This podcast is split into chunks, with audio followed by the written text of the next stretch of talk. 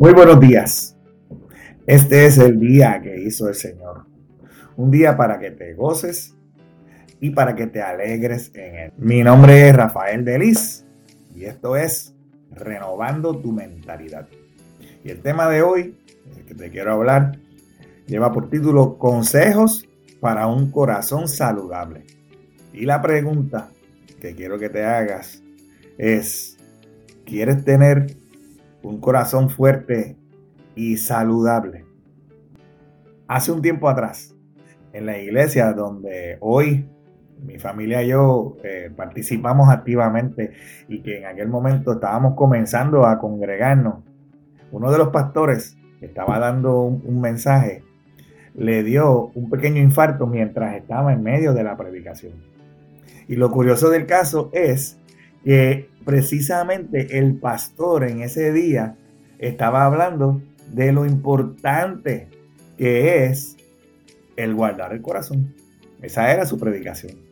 Hoy en día, entre las mayores causas de muerte en el ser humano están precisamente los problemas del corazón.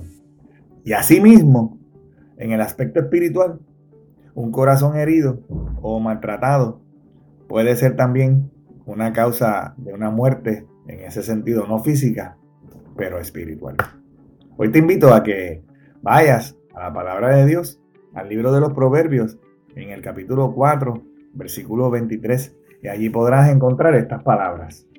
Sobre todas las cosas, cuida tu corazón, porque éste determina el rumbo de tu vida. Y sabes que este precisamente era el versículo que ese pastor que te estaba hablando estaba predicando ese día en, esa, en la iglesia cuando le dio su evento en su corazón.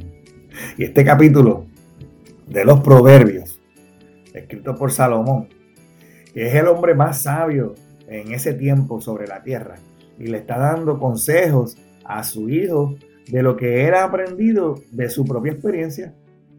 Y le está diciendo que no tan solo es importante el adquirir sabiduría, el adquirir inteligencia como un alimento saludable para el corazón, sino también el hecho de que hay que saber cuidar el corazón para tener un lugar bien cuidado que pueda recibir un depósito de sabiduría y de inteligencia especialmente en la perspectiva del nuevo pacto, ¿verdad? Eso que trae Jesús con su muerte y su resurrección, donde cada uno de nosotros, al recibir a Jesucristo como nuestro Salvador, recibimos un nuevo corazón. Es aquí todas las cosas son hechas nuevas, todas las cosas viejas pasaron.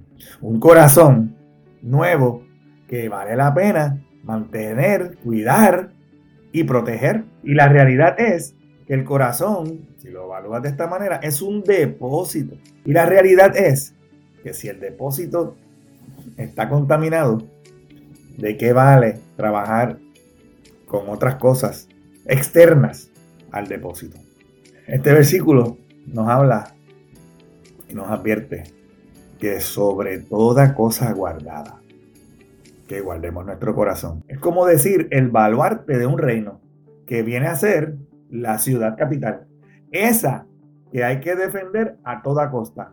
Asimismo, si el enemigo captura nuestro corazón, tomará el control de nuestras emociones, de nuestros motivos, de nuestros deseos, de nuestros propósitos, de nuestras motivaciones para hacer las cosas.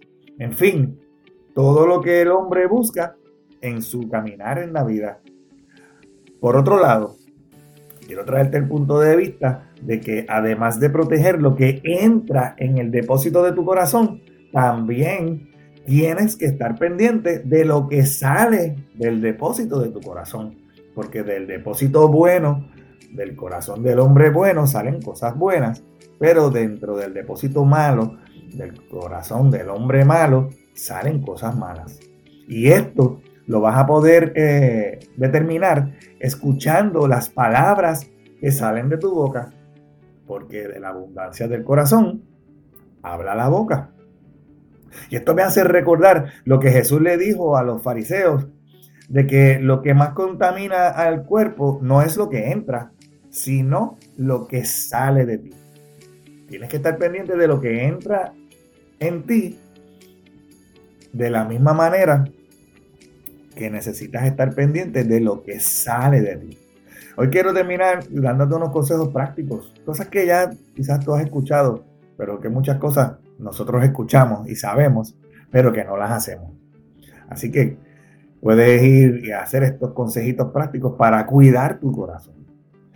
Autoevalúate, reflexiona sobre tus acciones. Una vida sin examinar realmente va a ser una vida donde no va a haber cambios, donde va a ser todo un status quo. Para hacer cosas diferentes necesitas autoevaluarte y tomar acciones de acuerdo a esa autoevaluación. Cuida tus pensamientos. Necesitas pensar en todo lo bueno, todo lo verdadero, todo lo agradable, todo lo que es digno de alabanza en esas cosas que dice la palabra, que son las que nosotros tenemos que pensar. También vas a tener que cuidar tus relaciones. Las personas que tú permites que influencien en tu vida.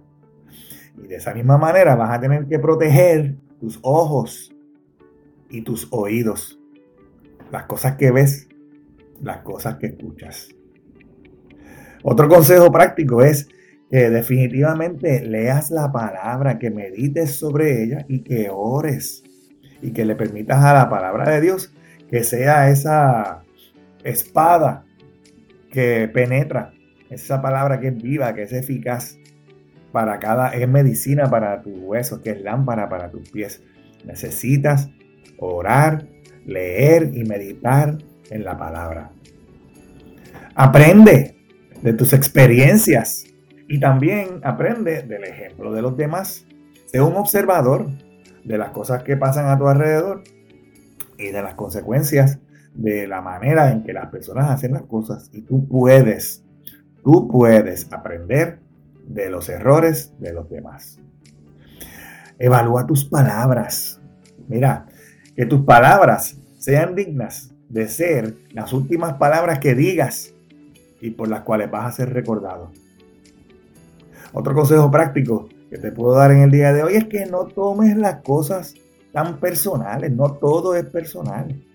No tomes las cosas tan a pecho, así como decimos aquí en Puerto Rico. Y por último, da siempre lo mejor de ti. Eso es lo que Dios espera de ti, que des lo mejor de ti, de lo que Dios te ha dado por gracia, que tú lo des por gracia. Hoy es el día de ser diferente. Hoy es el día de hacer la diferencia. Hoy es el día que vas a poder alcanzar lo que mañana no vas a poder alcanzar porque tal vez mañana no llega. Hoy es el día que hizo el Señor para que te goces y para que te alegres en Él, que tengas un excelente resto del día y que Jehová te continúe bendiciendo en el nombre poderoso de Jesús. Amén.